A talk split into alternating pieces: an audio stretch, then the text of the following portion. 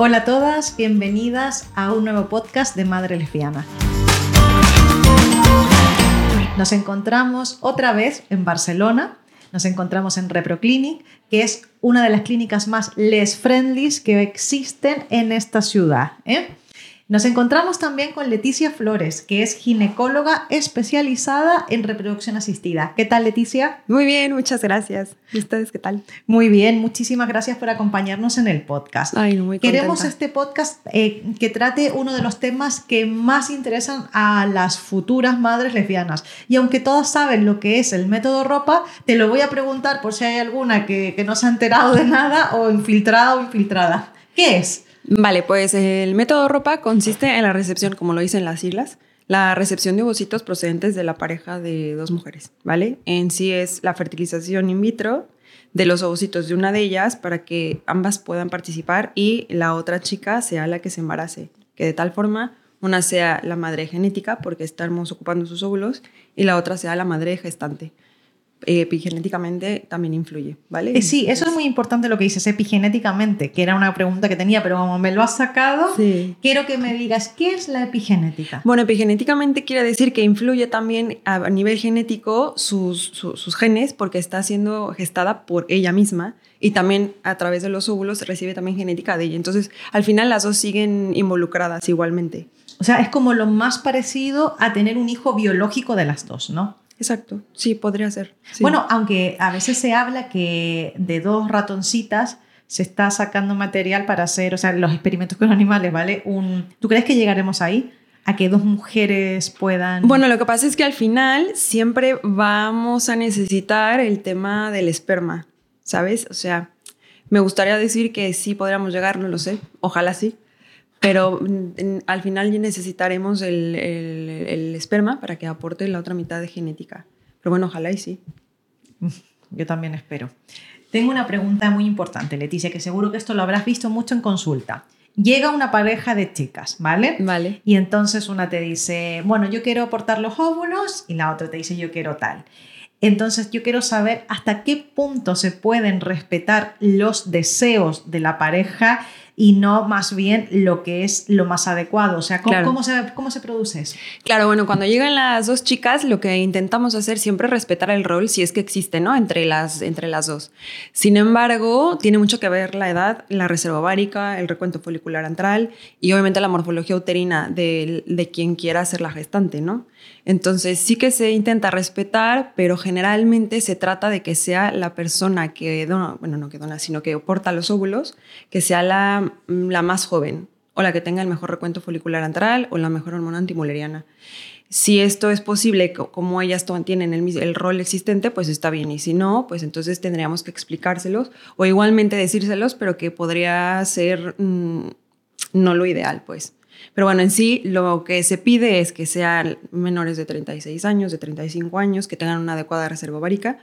Y si es así, pues lo, así lo hacemos. Y puede pasar que sea, por ejemplo, en una pareja, una tiene 39 y la otra tiene 33, ¿vale? Y que la de 39 años tenga una mejor reserva ovárica que la de 33. Sí, puede pasar.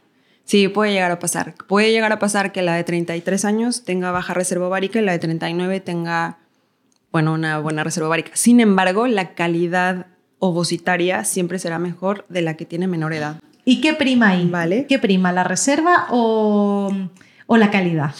Eh, intentamos que sea la calidad ovaria, o, ovocitaria. A ver, eh, de normal esperamos que tenga de 3 a 4 folículos, ¿vale? Para que nosotros podamos estimularlos. Si nosotros llegáramos a tener eso, primaría entonces la edad. Pero repito, si siempre y cuando se pueda respetar el rol. Si no, bueno, nos vamos a la, edad y la calidad. Vale, ahora otra pregunta relacionada con esta pareja imaginaria que viene. ¿Qué pasa si quieren hacer un ropa em, doble? O sea, eh, las dos someterse a la estimulación ovárica, donarse mutuamente. Eh, ¿Es muy complejo? ¿Se puede hacer? ¿Cómo sería? Bueno, sí se puede hacer. Te refieres a que las dos al mismo tiempo se embaracen, ¿no? Al mismo tiempo. Claro, pero del embrión de la otra. Contraria, sí. O sea, que una, una tenga el ovocito de la pareja, igualmente la otra, pero que al mismo tiempo gesten. ¿sí? Vale, pues lo que se tendría que hacer en esto es estimularlas a las dos Em, congelar es, bueno, se, se, escoge el semen de la que se parezca más a la gestante, se hace la fertilización in vitro, se congelan los embriones, porque aquí tenemos que preparar el endometrio de las dos. Entonces, en el momento en el que se tiene que preparar, pues los embriones ya sea que se congelen, porque recordemos que los embriones tendrán que prepararse unos seis días. Entonces, después de los seis días se congelan y el endometrio se empieza a preparar, ¿vale? Para la preparación del endometrio son unos 15, 10, 15 días. Entonces se tendrán que congelar y luego implantarse. Vale. Ahora, sigo con el método de ropa, ¿vale? Eh, desde que llega una pareja de chicas a la consulta de ReproClinic hasta que se van felices con su beta positiva, ¿qué pasos y qué etapas eh, tienen que pasar? Bueno, primero llegan, y lo que tenemos que hacer es pues, solicitar las analíticas, ¿vale? Por lo menos tenemos que tener una ecografía uterina para ver la morfología de la que se espera que sea la gestante y tenemos que tener igualmente una ecografía para el recuento folicular antral, una hormona antimulleriana para ver la reserva ovárica de la que va a hacer la estimulación ovárica, ¿vale? Eso es lo primero. Ahí yo creo que tomaríamos pues, unos 3, 4 días, ¿vale? Luego em, tenemos que esperar a que venga la regla de las dos, ¿vale? Sobre todo la que se va a estimular. Una vez que empiece la regla, empieza a estimularse y son aproximadamente unos 10 a 14 días de estimulación, ¿vale? ¿Esa estimulación repercute en la vida de, quien la está haciendo? Me refiero a que si tiene algún efecto secundario, que está más cansada o molesta. Bueno, los efectos secundarios de la estimulación sí puede llegar a ser un poquito de cansancio, a veces un poquito de impacto emocional, a veces uno que otro antojo, puede que aumente la libido. Sí, sí que los hay. A veces hasta amanece uno y tiene ganas de patear a alguien, es normal, sí. Pero bueno, no pasa nada a nivel, o sea, eso es lo, lo, normal, ¿sabes?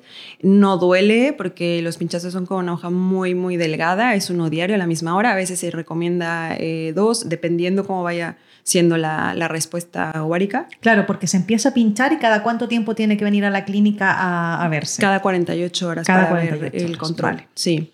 Eh, para ver el control folicular. Y igualmente después se agregará a lo mejor otro medicamento para ir controlando. Bueno, vamos viendo. Eh, esa sería, sería, la segunda etapa, ¿vale? Que dura aproximadamente 10 a 15 días. Y después, una vez que se hace la punción, se hace la fecundación con el semen de donante, ¿vale? Recordando siempre que el donante siempre va a ser escogido siempre y cuando se parezca fenotípicamente más a la gestante, porque ya tenemos el contenido genético de la que se está estimulando, ¿vale? Vale. Y bueno, ahí va a pasar una semana, porque el, el embrión tiene que crecer, lo dejamos crecer aproximadamente unos 5 o 6 días, ¿vale? Y luego se transfiere. Entonces ahí ya llevamos unas 3 semanas. Vale. Eh, se hace la transferencia embrionaria y luego a los 10-15 días se hace la fracción beta para ver si estamos o no embarazadas. Y la, y la, la gestante, la que va a llevar el embrión, eh, ¿Cómo es la preparación que tiene que hacer de su ella, útero? Ella tiene que tomar un medicamento, claro, eso se me, se me, pasó. Bueno, tiene que tomar un medicamento a partir de que se hace la punción, ¿sabes? De, de la pareja. Vale. Entonces tiene que estar tomando un medicamento, tiene que estar igualmente viniendo a controles. ¿Las, reglas tienen que estar un poco o no es necesario? Que sea al mismo tiempo, la preparación sí. O sea, que la, o sea, que se tratan de adaptar las reglas de ambas. Bueno, eso sucede de forma natural con las parejas lesbianas. ¿eh? Como que Realmente al final... la, regla es, la, la, regla más importante es de la que se va a estimular. Vale. Esa es la más importante. Y normalmente tratamos de que sea al mismo tiempo que empiece a, a tomar el medicamento para la estimulación endometrial, ¿vale? Para el crecimiento, para preparar el endometrio y que una, una vez que se haga la punción, eh, se haga, bueno, se haga la fecundación in vitro y cuando esté listo ese endometrio se puede hacer la transferencia. Entonces tratamos de que normalmente sea al mismo tiempo, a menos que sea lo que tú me estás comentando, de que las dos quieren tener una gestación al mismo tiempo, ahí sí se tendría que pasar a un criotransfer. Vale. En el caso de que una de las dos de la pareja tenga, por ejemplo, endometriosis, Uy, sí. ¿qué rol se le aconsejaría? Bueno, es que la endometriosis afecta mucho a la reserva ovárica y depende mucho de la edad que tenga. Entonces, si tiene endometriosis, dependiendo también el grado de endometriosis en donde la tenga, de normal se le aconsejaría que fuera ella la gestante. Y cuando una de las dos tiene ovario poliquístico, ¿qué rol se le aconseja? De ovario poliquístico. Podría ser también la, la gestante, siempre y cuando, es que de, depende mucho de la edad, pero bueno, la calidad ovocitaria a veces está un poquito afectada con el ovario poliquístico. Entonces, o sea que, claro, que aquí lo que pasa, a ver, corrígeme si me equivoco, Leticia, es que a lo mejor salen muchos óvulos, pero no de la calidad adecuada, ¿no? Exacto, y aparte hay que ver muy bien con qué medicamento vamos a estipularla, la, la dosis, porque depende mucho de eso, la calidad que sale, porque pueden salir muchos, ¿eh? Y a la hora, de, o sea, ya te hablaba de 50, y a la hora de vitrificarlos son 10, porque Mm. tiene mucho que ver la calidad. Entonces, yo recomendaría, si, dependiendo la edad, ¿eh? lo repito, siempre, siempre basándonos en la edad y en los deseos de ellas, pero yo recomendaría que fuera más la gestante, ella. ¿Cuánto cuesta Igual el método ropa? endometriosis. 4.300 ya con el semen de donante. Aquí. Chicas, atención, atención, que es uno de los precios más bajos que yo he visto de método ropa, ¿eh? Sí, sí. En otros Sí, es sitios súper, están sí. 5.000, 6.000. Sí, sí, sí, no, está Dan ganas bien. de hacerse un método ropa, pero no tengo pareja, así que nada, nada que hacer. Incluso creo que está mejor que la, la crio, la, la- sí, la criopreservación. Sí, sí, no, está súper bien. No, no, es que, 4.300, es que está sí. muy bien porque además, bueno, tú como mexicana seguramente lo has visto porque nosotras tenemos muchas chicas que nos escriben en general de Centroamérica, de Latinoamérica y, y nos dicen, no, ¿quién pudiese viajar? Porque los tratamientos son carísimos. Yo lo he visto en amigas chilenas que tú dices, una inseminación, o sea, es que, vale, es como el método ropa aquí. Que, ¿Qué me estás contando? Ya un método de ropa, mm, una fecundación in vitro, porque Claro, vosotros aquí en ReproClinic supongo que tenéis pareja, o sea, eh, parejas y bueno, y chicas son las que, que vengan de fuera, que Sí, les sí. compensa más el viaje. Sí, sí, sí, definitivamente. Por ejemplo, en México hacíamos mucho igualmente esto y, y es más caro ya que acá. ¿Por qué? Es un poco más caro. Yo no entiendo por qué.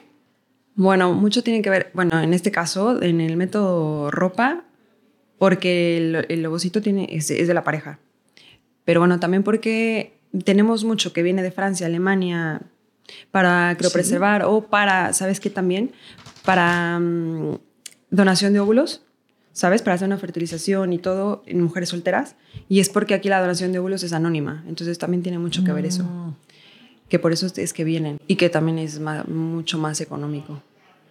Es que, es que compensa totalmente, o sea, compensa. Vienen de Estados Unidos, ¿eh? de, de, de- de Irlanda, de Francia, Alemania, Suiza, sí. Eh, una pregunta con respecto al donante de esperma, ¿vale? Vale, imagínate que somos una pareja y tú me vas a donar los óvulos a mí. ¿A quién se tiene que parecer el donante? ¿A ti que donas los óvulos o a mí que soy la gestante? A ti. a ti. ¿Y si queremos que sea el contrario? Imagina que queremos no que sea un donante a lo mejor de procedencia mexicana, tal. ¿Se puede o no? A ver, lo que dice la ley es que tiene que ser fenotípicamente parecido a la gestante, porque ya tenemos los ovocitos de la que está estimulándose. Entonces, genéticamente ya va a tener mi fenotipo. Estamos buscando que también tenga el tuyo. Si queremos una raza como la nuestra, sí que se puede. Pero no puedes pedir, por ejemplo, un niño a la carta. O sea, no puedes pedir uno de ojo verde, rubio, cuando somos que no, ¿sabes? Ni, ni un niño ni una niña, ¿no? No, tampoco, tampoco, tampoco. Incluso cuando se hacen las transferencias embrionarias, no se dice el sexo, se dice hasta después. Ya, es que eh, una lectora nos había escrito y nos, ha- y nos había dicho, ¿cómo puedo tener una niña? ¿Sabéis con qué tratamiento o quién me lo puede asegurar? Y es como, mira, No, yo no, quería aquí no niñas puede, y tengo sí. dos niños, o sea, ya te digo que no te Sí, lo no. asegurar nadie. Aquí no se puede, sí, aquí no se puede. En Estados Unidos sí que se podría. En Estados Unidos hay otras leyes, aquí no. Claro, son leyes muchísimo más, más abiertas, ¿no? Sí, incluso allá, eh, bueno, esto es puro mujeres, pero por ejemplo allá se puede hacer la subrogación de útero, ¿sabes? Claro. Y Sí, sí. bueno, ahí sí que puedes escoger sexo y todo, pero es diferente. Yo creo que también hay veces que hacerlo más natural, ¿no? A expectativas, a ver qué tal. Ya, a mí me pasa lo mismo que digo, a ver, quizás yo hubiese cogido solo niñas y mis niños son lo más, o sea que la vida te tiene que sorprender un poco, o sea, no- Claro, sí, sí. Aquí en Cataluña, a diferencia de lo que pasa en España, no hay que estar casada para hacer el método ropa, pero sí pareja de hecho. ¿no? Exactamente. Lo digo por si tenemos una pareja de otra ciudad que sepa que no es necesario estar casada, sino que siendo pareja de hecho ya no hay problema para realizar el tratamiento, ¿no? Exactamente, entendido como pareja de hecho que, que van juntas, ¿sabes? Y, Que- y- y con respecto a los viajes, aquí me surge otra duda, ¿vale? Con respecto a la gente que viene de fuera. Si, por ejemplo, una pareja de chicas que viene de un país donde no está legalizado el matrimonio igualitario, ¿cómo puede hacer si quiere hacer el método ropa aquí? Lo pueden hacer aquí. Aquí se pueden hacer pareja de hecho, pueden casarse acá y ya está. Ah, y con eso es suficiente. Sí. Ah, vale, pues eso está muy bien. o ellas también entonces. diciendo, aportando documentación que han estado viviendo mucho tiempo juntas, que haya una evidencia se puede hacer aquí. Sí, sí. Vale, pues mira, chicas, eso es importante. Sí, sí, porque incluso, bueno, es que también hay mucha información, ¿eh? pero por ejemplo en Estados Unidos mm, sí que se pueden casar ahí los hombres y pueden hacer el útero surrogado, pero aquí no. Aquí se pueden casar, pero no pueden hacer no útero surrogado, solo pueden adoptar, por ejemplo. Pero aquí eh, las chicas pueden llegar de otro lugar, pueden aquí aportar evidencia de que están viviendo juntas, de que son pareja de hecho, porque al final la pareja de hecho aquí es que estás viviendo con, la, con tu pareja y ya está. O que dependes económicamente de ella. Y con eso es suficiente. Porque tenemos muchas, muchas chicas que no están casadas, que no son de aquí. Claro, es que ese es el problema de que al final el matrimonio igualitario está eh, legalizado en una veintena de países y ya está. Entonces, este es un método que es muy bonito, una forma muy, muy bonita de embarazarse. Eh, al final, al, nosotros nos comentan chicas que dicen, ya no solo por nosotras, sino también eh, eh, por los abuelos, que les hace mucha ilusión. O sea, a ver, que yo no pienso que sea necesario un método ropa para que los abuelos y las familias se involucren, pero hay muchos casos de chicas que sí, que sí, o, el verla embarazada, a la que es tu hija, o saber que es el óvulo, tal, o sea, que, que es muy bonito y al final es algo que, que, a ver, no sé si la palabra es envidia, pero que genera como un poquillo de envidia, decir, jo, qué suerte tienen las parejas heterosexuales, que al final tienen un hijo que es un poquito de los dos. Pero yo creo que por eso es bonito esto, lo que estás diciendo, porque poco a poco en el tiempo vamos a tener la oportunidad de que sea, se normalice, porque esto tiene que ser también eso, que se, se normalice, que se hable de las dos cosas por igual y que se pueda hacer feliz a una pareja del mismo sexo, porque al final de eso se trata la vida, ¿no? De ser feliz, de quererse, está bien. Claro, y que al final la sociedad tiene que, a, muchas parejas de lesbianas les pasa que yo como soy madre soltera, pues no, no tengo ese caso, pero que decir, pero ¿cuál es la mamá? Las dos. No, pero la verdadera, ¿sabes? Así no, no, es que las dos. Las dos. Sí, las dos. Pero, ¿cómo? O sea, eh, claro, todavía falta un poco de educación, pero bueno, que al final lo vamos cambiando en el día a día. Bueno, sí, falta mucho para que la, la, sociedad sea un poco más abierta, pero mira, haciendo este tipo de cosas como lo que están haciendo y seguir hablando y normalizándolo y con mucho amor y cariño, es que en algún momento va a ser algo que se normalizará. Que se vengan para acá y aquí las hacemos muy felices. Chicas, es que el precio dan ganas. ¿eh? Lo último que me queda por preguntarte, Leticia, es relacionado con las tasas de éxito del método ropa. Bueno, depende mucho de la edad. Si... Por ejemplo, unos menores, mira, ponme en el menores de 35, entre 35 y 40 y de 40 para arriba. Bueno, es que de hecho, mm, a ver, la tasa normalmente de de las que están gestando son de 32 o 41 años. Y de las que se estimulan ¿Sí? son de 32 o 40 años, o sea que casi lo mismo. Ah, vale. Pero si nosotros eh, somos las que estamos dando los, bueno, estamos estimulando, las que damos el lobocito, si son de menos de 35 años, la tasa sí puede llegar a ser hasta de 80%, o sea, es bastante alta. Uf, es muy alta. Sí, es muy buena. Y si fuera menor de 36 años, como la calidad ovocitaria, pues sí disminuye bastante, podría llegar a disminuir hasta un 40, 50%, sí es bastante lo que Mayores de 36. Exacto. Vale, y ya sé que había dicho la última pregunta, pero es que se me ha ocurrido otra, ¿vale? Las que quieras. Eh, a veces sucede que el cuerpo de la mamá gestante rechace el embrión de la mamá mm, eh, biológica. A ver, sí puedes llegar a ser, pero para eso se le estudia.